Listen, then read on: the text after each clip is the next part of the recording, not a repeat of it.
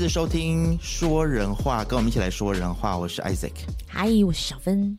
哎，我们今天其实刚刚才录了一个节目，嗯，跟台湾来自台湾的 Podcaster 天下第一台刚刚录完，我我们舍不得让他走，因为最近台湾出了大事嘛，所以希望他可以留下来跟我们一起聊。我觉得不止台湾呢，马来西亚或者是哇，世界各地都好热闹哦。好多可以聊的新闻。Me Too 的话，如果聊 Me Too 的话，嗯、就是最近在台湾，对不对？就是、嗯、就是哇，连环爆。嗯、然后有人跟我说，真的太精彩了，我就很想给那个人的头扒下去。现在也有一些朋友跟我说，诶，是不是台湾就是社会很乱呐？啊，你看台湾怎么乱成这个样子，这么多性骚扰的事件。然后我就跟这个朋友说，话不是这么说，就是因为这个社会在进步，嗯、所以大家。会比较勇敢，勇于出来去揭发嘛、嗯。而且我非常的佩服那些挺身出来揭发的这些受害者们，我真的是非常佩服他们的勇气。但是现在呢，呃，另外一边的声音是说，比较像是去检讨这些吹哨者啦。对对，怎么还会有人在这样子的一个情况之下去去检讨受害者？你是不是呃？你知道有一些有意无意的透露出这样子的一个讯息，可以让人家趁虚而入，或者是你穿着方面，呃，有什么不当的地方？Oh my god！对，然后今天呢，其实访问我们的这个天下第一台的布谷鸟呢，它的天下第一台节目，其实最近最新一集其实也讨论这个台湾 Me Too 的现象啊、哦，所以我们现在赶快请布谷鸟出来。Hello，你好。Hello。大家好，我是天下第一台布谷鸟。呃，我我有听你那一集节目，就是你最新的一集节目嘛，嗯、然后其实蛮详细的讨论了这一次就是在台湾就连环爆的这个 Me Too 的事件啊。是，可不可以？可能马来西亚的朋友不太知道究竟它的这一个开始源头是怎么样的，嗯、可不可以请布谷鸟来跟我们说一下？好，就是台湾 Me Too 运动为什么会这样突然蓬勃发展？其实我觉得。主要之一的因素是《人选之人》这个在 Netflix 上面的、嗯、呃影集，然后在台湾非常的爆红。那这个影集它就是在讲这个造浪者，就是在这政治人物后面的幕僚，他们怎么把政治人物去辅选，然后去辅佐他，去去产出各种议题，然后最后让他当选的故事。对，然后就是一个竞选的故事，但是在这个故事之中，其实这个故事最主要的一个主轴是，嗯，偷拍事件跟性骚扰事件。对，然后这两个几乎是，甚至人选之人，我我自己的感感觉啊，人选之人这个呃造浪者的题材，呃，只是背景，其实他更想要凸显的是性别意识的这件事情。对，然后还有性骚扰的议题，然后呃。同时呢，就是确实台湾的政党，包含就是连环爆的民进党嘛，然后甚至国民党内也其实也有，就是呃，真的有很多的党工或是支持者是有被性骚扰的，对，然后所以在。层层的共鸣之下，因为人选之人的编剧之一，其实也曾经是呃民进党的文宣部的其其中一个党工，就在竞选时期去帮忙的，所以他一定有听到就是民进党内各种大大小小的事情，对，所以呃他就把它写进了剧里，然后写进去之后呢，呃在剧外的真实发生过的这一些，通常是女生啊，女生们就是因此鼓起了勇气，对受害者们。嗯然后鼓起了勇气，然后站出来讲说他当时确实有怎样的经历，然后当时是谁，就是呃侵害到他权利，然后呃就是骚性骚扰了他，而且而且最重要的是，并没有像剧里里面这个人权之人里面这个翁文芳，对他有积极的，就是帮助他的下属去呃争取他应该有的权利。对，但是、嗯、呃，这些受害者们纷纷表示，他们的上司呃，不但没有支持他们，甚至我觉得进一步是加害者，就是告诉他们你呃，你要自己的检讨，甚至被调职位的是那些被骚性骚扰的人调职位，而不是骚扰者调职位，甚至呃，他们强迫这个被骚扰的人要去跟骚扰者、加害者道歉。对，那这些就是非常荒谬的故事，其实才是真实的。台湾社会发生的事情，并没有人选之人里面演的那么美好，对，然后这个是其中一个很大原因。嗯、那还有第二个原因是我呃上一集有谈到的，就是李正浩他其实有呃他是一个原来国民党青年部的一个主任，对，然后一个呃国民党改革派的领袖人物，但他当时有被他党内的呃朋友就是爆料出来，就是他有偷拍事件。对，就是偷拍这个性爱过程的影片。对，然后这件事情其实当时已经告一段落了，因为而且他在法律上也有申诉，但确实，呃，他应该是有一点点的瑕疵，是他有拿这个偷拍的影片威胁他的前女友，说，哎，你不要出来，就是爆料我怎样的。这件事情可能啊，打个问号，可能是有成立的。而这样一个比较有争议性质的人，他在这一次的立委选举里面，呃，选择跟民进党合作。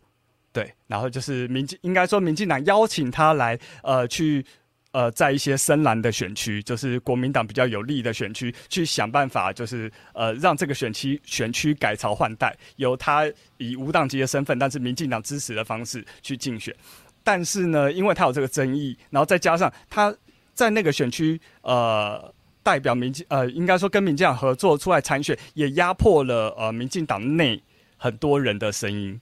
就是他们其实也想要争取出来竞选呐、啊，嗯、那为什么呃民进党不用党内的人，而另外从外部找来了一个人，选一个这么争议性的人物？对，然后又有争议，对，所以在、嗯、呃民进党内，也就是因此而对这件事情有很多质疑，然后呃也是间接的，我觉得是算是呃这个 Me Too 运动的起火点。是这样。那其实，在整个过程当中，其实我们也看到说，这个民进党的总统候选人，也是现在台湾的副总统赖清德，是那他说了一句很有 gas 的话嘛。我们后来说人话，我自己还把它剪成了一个 shorts，一个 reels。他说，其实这个性平的事件、性骚扰的事情呢，就是该怎么办就怎么办，不需要顾全大局。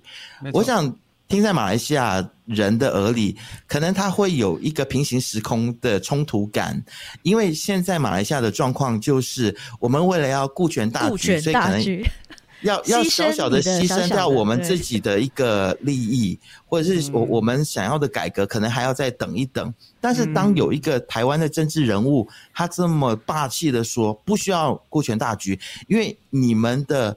你们的权益。你们所受的委屈是我们在乎的，你们的权益才是应该被摆在第一位的。嗯，其实我想要问布谷鸟，你自己在台湾你在地的观察，你觉得其实赖清德他这个只是一个政治语言，只是说说的而已，还是说你觉得民进党其实他是真的是这么有 gas 呢？我觉得大概八成那么有 gas，然后原因是其实很多种因素啦。那最主要的原因是，民进党其实长期以来的支持群众都是比较年轻的。那这一群年轻的呃群众也是比较有性别意识的，所以他们对于性骚扰、性侵害这些事情，其实是是非常反感、反感、反感的。然后，如果今天民进党内爆出那么多事情，而民进党的最高领导者就是党主席，现在的赖清德，也是接下来的总统候选人，没有好好的处理这些事情的话，那这些选票、这些选民，呃，明显的会离开。而且他们现在不是没有其他选项，因为民众党的柯文哲，他在青年在二十到二十九岁这个年纪的支持度，甚至比赖清德还要高。对，所以，嗯、呃，就算从选举的层面来说，他也非这么做不可。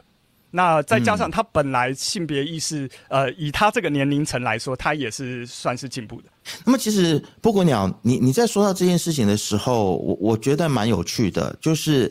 因为现在在马来西亚的状况，就是很多的政治人物，他们对于同志议题，他们是不敢表态的，即便是心里。他是支持同志的，但是因为他只要一表态，嗯、他就觉得说他可能就会丢失很多的选票。是，但是其实我们看到，其实民进党在上一届大选的时候，他也因为同志议题，然后也差一点害民，就是让民进党差一点在这个总统大选当中，他是险胜的，他差一点输掉。那其实我们就看到说，民进党他其实一路走来，他对于就是一个普世的价值。或是对于性性平的议题，他是蛮勇敢的，他就是蛮勇敢去做对的事情。嗯嗯，对，嗯，其实这个是不是其实可以给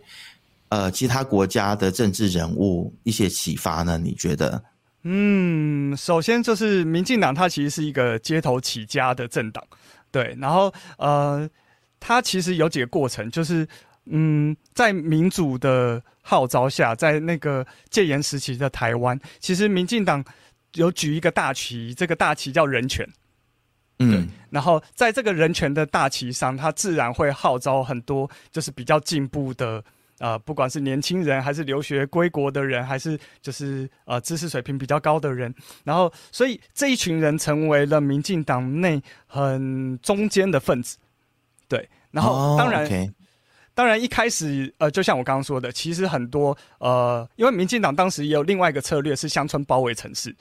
对，因为民进党走的是本土路线，嗯、对，然后本土路线当然是乡村的支持度会比较高，对，然后所以但是乡村。来说，其实民进党也是有很多就是比较传统的、比较父权的，就是的人也是在比较乡土的地方嘛，比较乡村的地方。所以当时其实民进党有两股力量，对，一个就是反同力量，就是比较乡村、比较中南部的，对，然后呃，就是比较没那么城市的。那另外一个比较中间力量，就是我刚刚说的举着人权大旗的那一那一群。然后在这个当民进党。呃，有这个执政的机会的时候，呃，我觉得是主张人权的这一群人比较，呃，进去这个中央的这个层级的人比较多，对.然后所以在这个状况下，呃，民进党才在呃第二次执政的时候，明显的站在了统治的这一边。那其其实因为最近德仔不是上了这个百灵果，然后他讲了一件事情，可能跟我。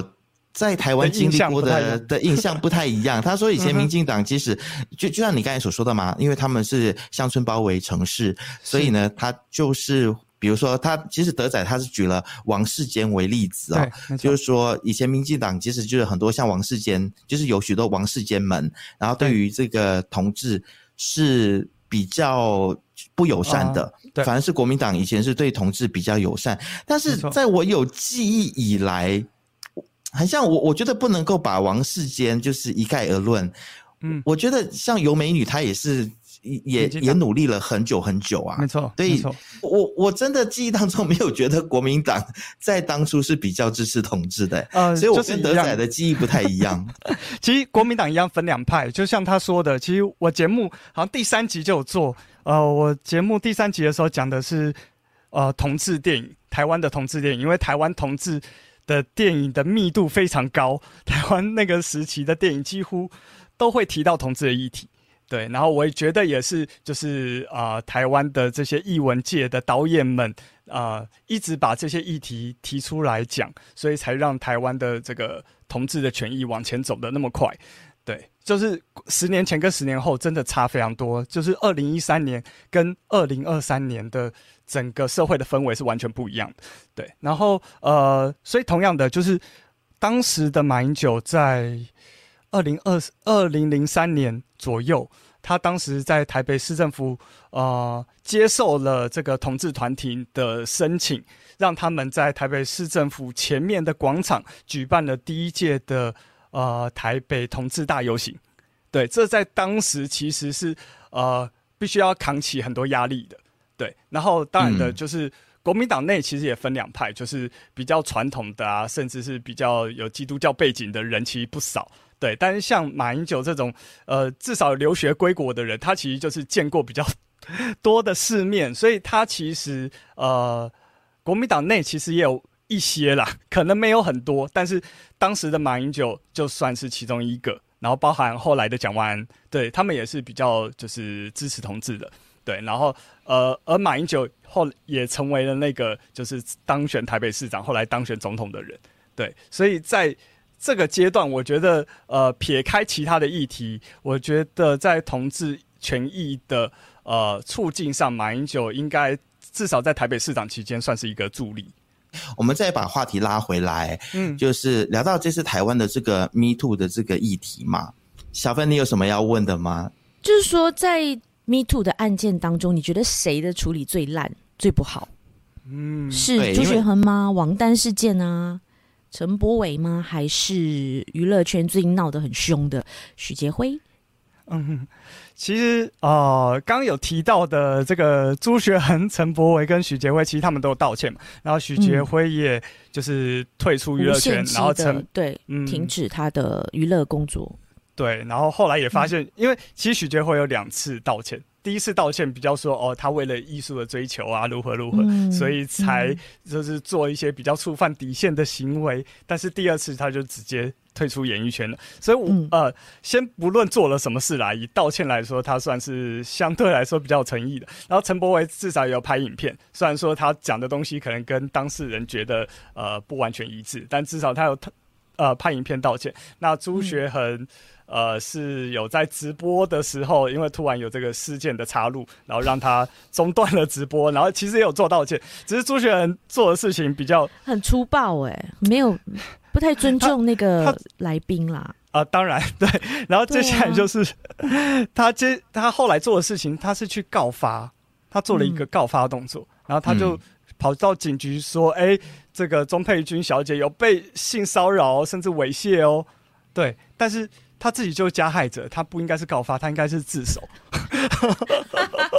他应该自首才对啊！他就是他就是技巧性的说要让钟佩君去去提供市政嘛，对，对对对，然后反而不是以一个就是加害人去自首的一个姿态。他现在有一点就是在玩，就是就是利用法律法律的游戏。对，是那，但是其中我觉得最不好是王丹。因为王丹，呃，我坦白说，就是我从二零一四年参与参与参与社运到现在，呃，王丹这个人就是有两个人跟我讲过要小心王丹，因为王丹在三三一八事件的时候，其实当时他的曝光度很高，他也支持这个学运，对太阳花学运，在二零一四年的时候，所以当时王丹的整体的声望是很高的。但是呢，我相信这两个人，他没跟我讲是因为什么了。但是我相信搭上了这次事件，应该是王丹这个事情，呃，在坊间早有传闻了。那先不论到底是不是真的，但是他光是说欢迎来提告这件事情，就让很多人觉得，那你一定是有做什么，因为。我们都知道，性骚扰、性侵害通常都是发生在非常隐秘的地方，基本上你是非常难举证的，所以才会需要 Me Too 运动这种呃类似用舆论的力量来，就是告诉大家他可能是个加害者的方式来处理。为什么要这样处理？就是因为法律很难处理，因为根本就非常非常难举证，不是每一次每一件性骚扰的事情都有像人权之人刚好有摄影机拍下来，对，嗯，所以当。我的至少我的同文层听到王丹说欢迎来告的时候，基本上就认定那他一定是有做什么。就看到说不不管是王丹也好，或者是朱学恒也好，他们可能就是很技巧性的在玩法律游戏，或者是在规避自己的责责任。表面上像朱学恒，他很像表面上说是我错了。但是他的这个我错了，根本就是讲的一点点说服力都没有。我就是大家可能觉得，也不应该说大家啦，就是也是我们的同文层，就觉得说他不是真的在认错。然后现在其实也有很多人，就是我还蛮 surprised 的，特别是在台湾，就是大家会去去追究这这些。吹哨者，或者去检讨这些受害者，受害者，嗯，我我觉得这个是蛮难想象的，我不我不我不晓得布姑娘，你你感觉怎么样？嗯，其实 PTT 一直以来都有这个，就是台湾最大的电子布告栏的交流论坛，对，呃，他在上面就长期有一个说法叫母猪教。对，就是说这个女生，呃，所谓的女权自助餐啦，就是呃，需要争取女生的权益的时候，要性别平等的时候，你们都就是冲出来说，为什么女生的权益一直被压迫？但是当呃男生追求你们的时候，又要就是。要接送啊，要送早餐啊，要各种讨好啊，然后甚至那个结婚前还要有车有房啊，所以呃，在 在台湾其实有一大群男生是有点厌女的性质的，嗯、对。现在在现在在韩国也是这样子啊，对，韩国更严重，对。嗯、然后就是我相信，呃，我相信其实这一些厌女的男生，这些母 被称之为母猪教的男生，其实他们也是这个性平教育不足之下的受害者，就是他们被迫的要表示表现出阳刚，嗯、被迫的要表现出他有经济能力，对，嗯、被迫的表现出他要对女生好，对，然后被迫的表现出他要礼让女生，嗯、所以他们心中才会有那么多的愤愤不平。哦、对对，就是台湾，不管是传统的儒家社会，还是嗯后来的教育。呃，在性别的呃平等的教育上，其实都是很缺乏的。当然，就是呃越年轻其实越好了，因为你会看到呃目前爆出来的那么那么那么多起的性骚扰案件里面，其实大概几乎呃我猜有八成都是四十岁以上的人做的行为。嗯、对，嗯、就是四十岁以下也有，但是没有那么多。比较少，对，比较少，就是我就说儒家教育就是我们文化里面的毒瘤啊，对啊，就是这个父权的结构啦，是啊，对啊，呃，他既要男生负起比较多的责任，然后，但是同时也赋予了他们比较多的权利，所以我觉得特别是长一辈的，他们甚至呃，比如说我们看到早期的诸葛亮的这些呃歌舞秀，他们会常常以这个有点吃女生豆腐的。呃，行为当做一个笑料桥段，嗯、是对对。那我觉得以就是这好像在当时就是一个风气，让这些、嗯、呃，特别是有一定权力的人，就是老师啊、教授啊，嗯、呃，就是比较尊者啊、长者，他们对呃吃女生豆腐这个行为没有太多的意识跟罪恶感。有一句话吗？人帅就什么？真好。真好，真好，人丑人丑性骚扰。其实他不是人丑不丑，人帅不帅的问题，他其实是你跟这个女生的好感度到底到什么程度了。嗯，对对，应该是这样来做判断。就是你们今天如果已经到暧昧的程度了，对，甚至就是呃彼此都有很好的好感的时候，你今天如果做出了比较多一点的肢体的触碰，当然就会比较容易被接受。对，嗯，然后但是你今天如果就是呃。当女方或者是就是异性或者是呃同性也可以，就是当你有欣赏的对象的时候，呃，嗯、他觉得那个对象觉得你还没有跟他亲密到这个程度，那你有肢体接触，当然就是呃会被认为是性骚扰。这是嗯一个其实很简单的概念，但是我觉得大概就是因为台湾的性别教育、性平教育还不足，所以呃让大家有这样那么多的误会。啊，你觉得现在台湾的性平教育还不足吗？哇，那马来西亚怎么办？我们连 马来西亚根本就没有性平教育都没有。其实，就就你自己的观察，其实因为我们知道，其实台湾这几年，呃，教育部也一直在推性平教育嘛。是，那你觉得现在推的怎么样？就是目前为止，就你所了解，因为包括你自己有两个小孩嘛，嗯，那他们在学校里面是不是？已经有机会接触到性别教育或者性平教育了呢？嗯，我觉得在学校可能有点难，因为啊还是难吗？呃，呃幼儿园程度应该还好，应该还没有到，因为、oh, OK，呃、我知道国小程度应该有，因为国小他们的这个补充教材里面就有提到多元性别的东西哦，oh, 对，所以国小层级应该是就会越来越有这样的概念，但是幼儿园会怎么教呢？哦。国小老师，好问题。我就我了解，他们就是会教这个性别的概念，其实一个光谱，嗯、性别认同的概念。嗯、对，嗯、它其实是有呃比较明显的异性恋，呃跟呃有一点点偏同性恋，然后到双性恋，然后到就是呃很明显的同性恋。在这个、哦、呃，它其实是一个连续的区段，它不是说啊、呃，我今天就是。呃，只有同性恋跟异性恋这两个选项而已，对。嗯、然后，所以，所以大家对自己的认同，呃，甚至比如说一个男生他比较喜欢穿女装，这些东西其实也都是呃呃一个人的一个特质而已，他没有所谓的好不好。嗯、对，就我了解，就是目前的呃教学应该是比较倾向于这个方面去做解释。那布姑娘，你自己认同这样子的一种？性平教育的内容吗？因为我据我知道，有很多台湾的家长是不喜欢这个内容的。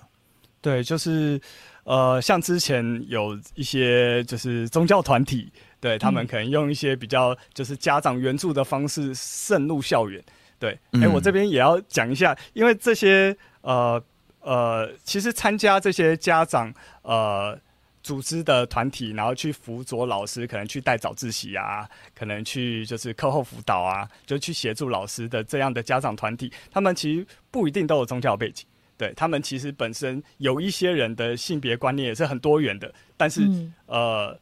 大方向上，对，就是还是有部分是就是这个基督教或天主教的那个呃性、嗯、传统的性别意识比较强，就认为就是同性恋是不洁的。对，Okay. 所以所以他们在他们的教材里面，其实会比较强调，呃，就是他们额外的教材不是学校教的，是他们去辅佐老师的时候去会设设呃，就是进入校园去特别谈及，就是男生应该要阳刚一点啊，女生就是要阴柔的啊，男生留长发就是呃不太不太适合啊，对.就是还是会有这些宗教团体以这个方式。呃，进入校园了。那学校也是允许他们进来的，因为他们的角色本来应该应该说他们不会特别去检查他们教什么东西啊，因为他们就是一个辅助者的角色，对。然后所以，哦、但是后来就是因为有有议员告发了这些事情，包含就台湾绿党的议员哈，我所属的政党、嗯、台湾绿党的议员告发了这些事情，然后所以才让这些家长团体撤出校园。嗯，OK，那布姑娘你自己呢？你自己对于说这个性向是流动的这件事情，嗯、你有发现在自己身上吗？嗯、还是你就是一个钢铁直男？好问题啊！其实我我曾经对 男生有类似，嗯，就是、会欣赏啦，好感欣赏，对，哦、想要想要跟他在一起。嗯、但是我自己有测试过我。我我我我看所谓的 gay 片，其实是呃会会有点排斥的，对，所以我、哦、我觉得我，哦、对对对，应该排斥的理由是因为看了不舒不舒服吗？还是觉得？应该是有一点不舒服，对，哦，啊，所以你对于 A 片还是比较有感觉啦，对不对？嗯，对，就是性接触，还是说你老婆现在在旁边，所以你必须要这么说？没 有没有，我老婆没有在旁边。对，但是我但是我觉得我要做一点效果的，你知道的，请不要去 Me Too 告发我好吗？我只是为了节目效果。但，但布谷鸟，我好奇耶，如果你的小孩长大了，或者在国小、国中的时候跟你说：“哎、爸，我觉得我我我我是、嗯、我是 gay 耶。”哦，很好。你会怎么样？没有，就因为我们其实都有给他们看一些，就是嗯，性平的这个叔叔不一样。对，或者是、哦、呃相关的童书，okay. 对，其实我们都有给小朋友看。棒哦，给你拍拍手。就是包含有有男生，他就是想要穿裙子去学校，对，有这样的童书，嗯、对，然后给小朋友看.所以他们呃有越来越有这样的感觉了。当然，这不是一触可及的，他呃会需要一些，因为大部分的教材还是或者是坊间看得到的这些童话故事，它还是王子王子跟公主。对对，对，没有王子跟王子，也是啊，卡通也是啊。对对对对，所以、嗯、呃，不管是我觉得，不管是教师还是这个环境，其实都需要一段时间去做适应啊。然后刚刚也有提到幼儿园，因为他们毕竟通常是商业的机构嘛，所以他们也不会想要得罪到、嗯、呃比较保守价值的家长，所以通常在幼儿园阶段就比较不会有这方面的太多论述了。我想未来的台湾会不会有这样子的性平幼稚园哦？一定会有啊，就是随着时间越来越呃演进，还有那个观念越来越开放，嗯、现在童书也越来越多嘛。以后这些童书如果都在每一间幼儿园都有一两本这样的童书，那就太好了。那我相信，就是这个意识会越来越多，越来越广泛。嗯嗯，那么其实作为呃一一位父亲啦，就是。嗯呃，其实我我想你可能也在你的脑海当中有过了一遍或者是数遍不同的场景，因为特别是现在台湾的 Me Too 烧的这么严重嘛。那不管我我觉得，因为性骚扰它可能会发生在女生身上，它也可能会发生在男生身上。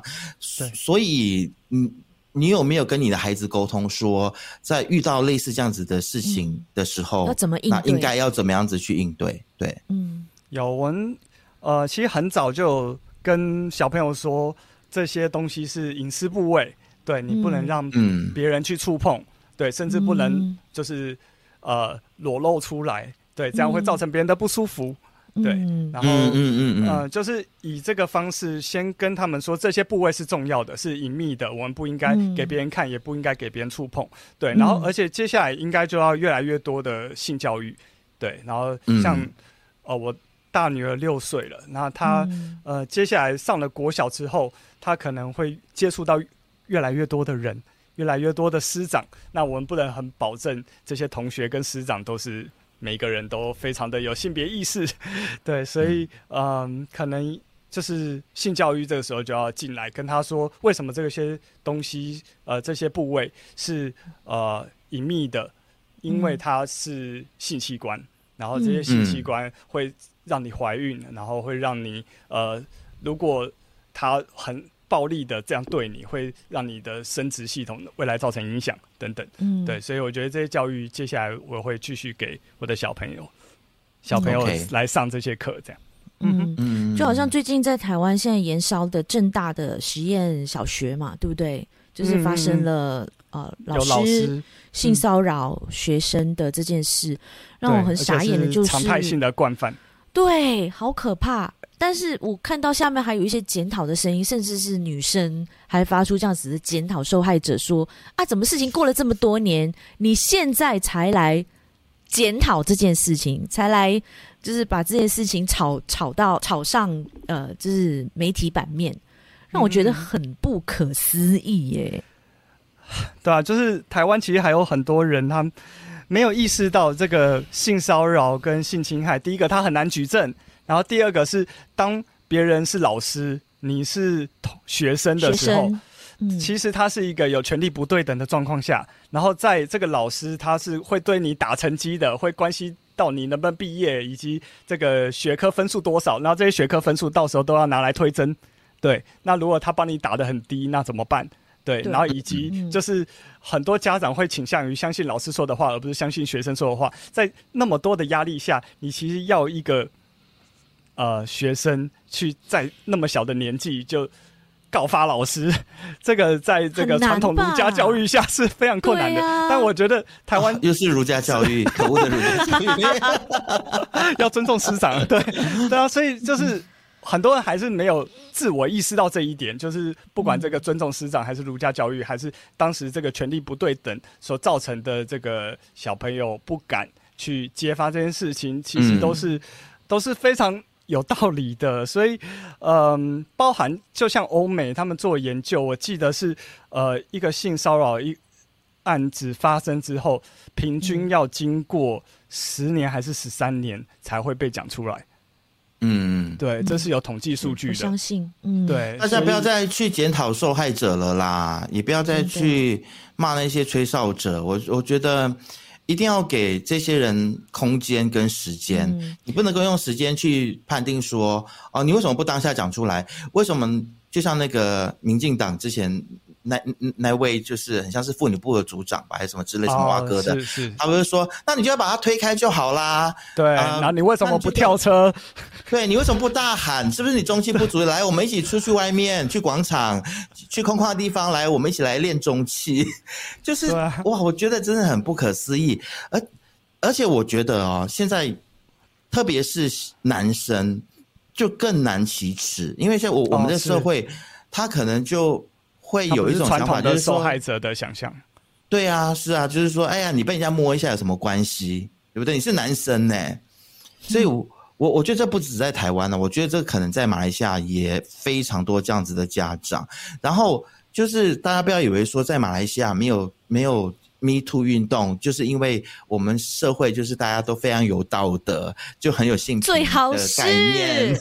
其实不是的，就证明说我们的社会是更加的压抑，所以大家更不敢说出来。嗯嗯是嗯，然后父母也不教，也不会教。嗯。嗯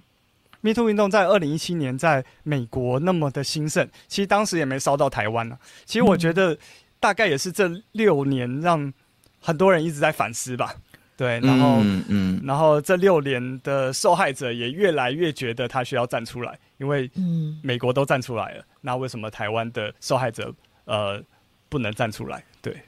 嗯是啊，所以我希望说台湾这次的 Me Too 运动可以影响到我们马来西亚啦。嗯，对，非常希望更多人可以勇敢的站出来。我告诉你啊，我现在这边预告啊，马来西亚的政党里面肯定也是很多啊，还有那些整天啊把那种宗教啊、仁义道德啊挂在口嘴嘴边的。对，对我没有说特定的宗教哦，我相信不管是基督教也好，佛教堂里面也好，回教堂里面一定都有。只要有人的地方，就一定有这样子的事情在默默的发生，然后受害者都不敢讲，不敢声张。是啊，好，我我觉得其实呢，布谷鸟上我们节目回答的比我们上他节目的都还要来得好。对，我们在他节目里面就讲跟我没关系，只要你不尴尬，尴尬的是别人。我问的问题比较难啊，你问的问题要好好几节的历史课。对对对，哎，而而且你的节目很好听哎，我我不是因为今天你来上节目才这么说，我觉得你节目做的很用心，然后你就是还有会放很多的音效，然后你声音会做处理，当你在引述别人讲话的时候，你会做声音处理，我我觉得加 echo 让别人觉得有这种演讲听听到的感觉。对对对对对，所以我我想问你，其实你每次你在制作你的节目的时候，一集你需要花多少时间？从前面写稿、录音，一直到后面后置，应该花很多时间吧？一集平均应该就是四个工作天差不多了。嗯，哇，四个工作天，因为我会需要就是查核各个资料，就是我希望我的每一集有这样的质量。我们节目收起来了啦，我们还做什么？算了算了算了算了，没有，那是因为我现在全职啦。不过我接下来可能接下来准备要去工作了，所以之后可能会更多是呃新闻跟观点的阐述。对，就哇，布谷鸟，你这个是全职在经营的哦。对，所以这一段期间是两年了，嗯，所以已经两年都在盈利的状态当中啊，也没有赚到多少钱，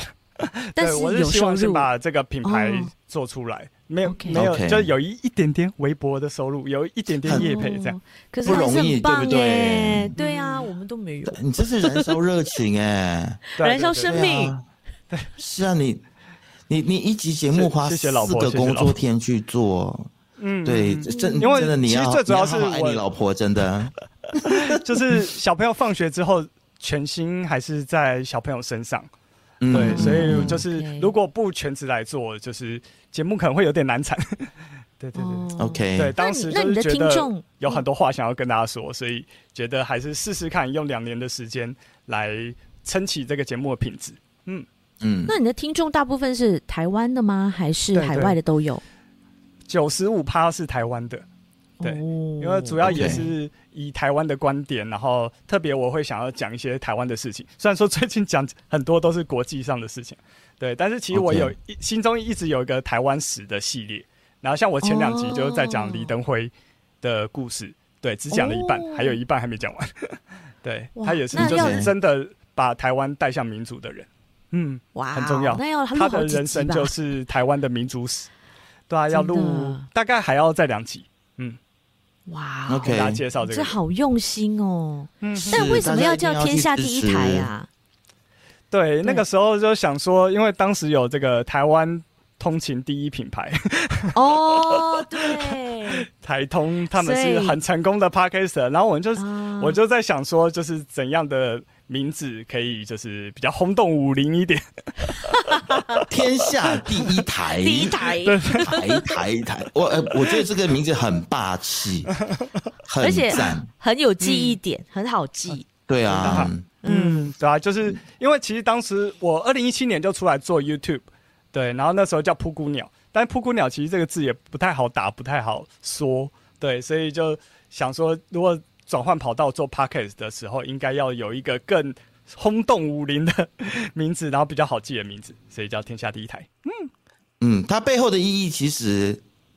嗯、呃，是什么呢？也也要不要也讲一下？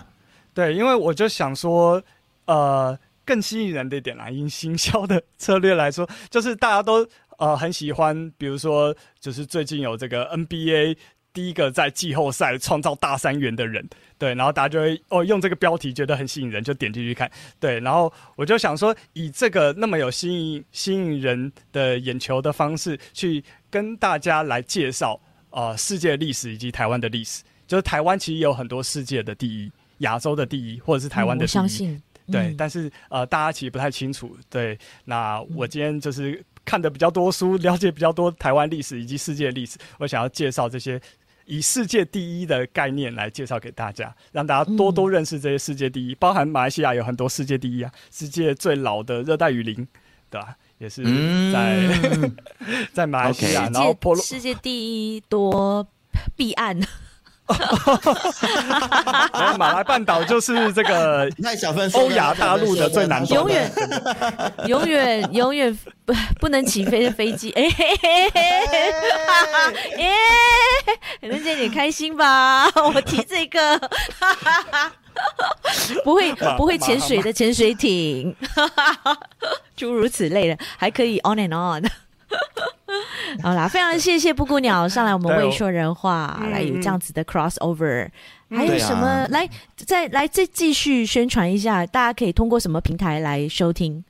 天下第一台，应该各大 podcast 的平台都可以听到，不管是 Apple Podcast、Spotify 还是台湾通常用 KKBus 等等，都可以听到我的节目。还有 YouTube 吗？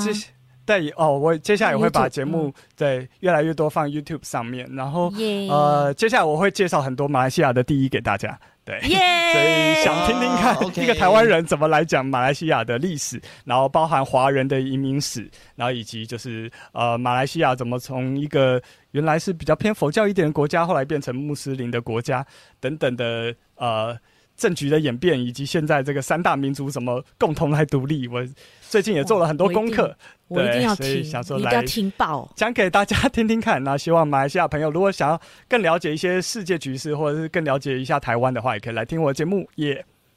yeah、，OK，好哦。那以后我们如果节目还有什么，就是想要聊关于台湾的议题的话，嗯、然后我们不太了解的啊，嗯、其实我我对台湾的议题一定是了解的啦。但是我想一定不会比真正就是每天都生活在台湾的人了解。所以我们如果下次还有台湾议题，再请。布谷鸟，希望你有时间的话，可以再来我们节目跟我们一起聊天。好哦，谢谢你，好，谢谢，谢谢。第一台，下次见，谢谢，谢谢未说人话，谢谢，拜拜，拜拜。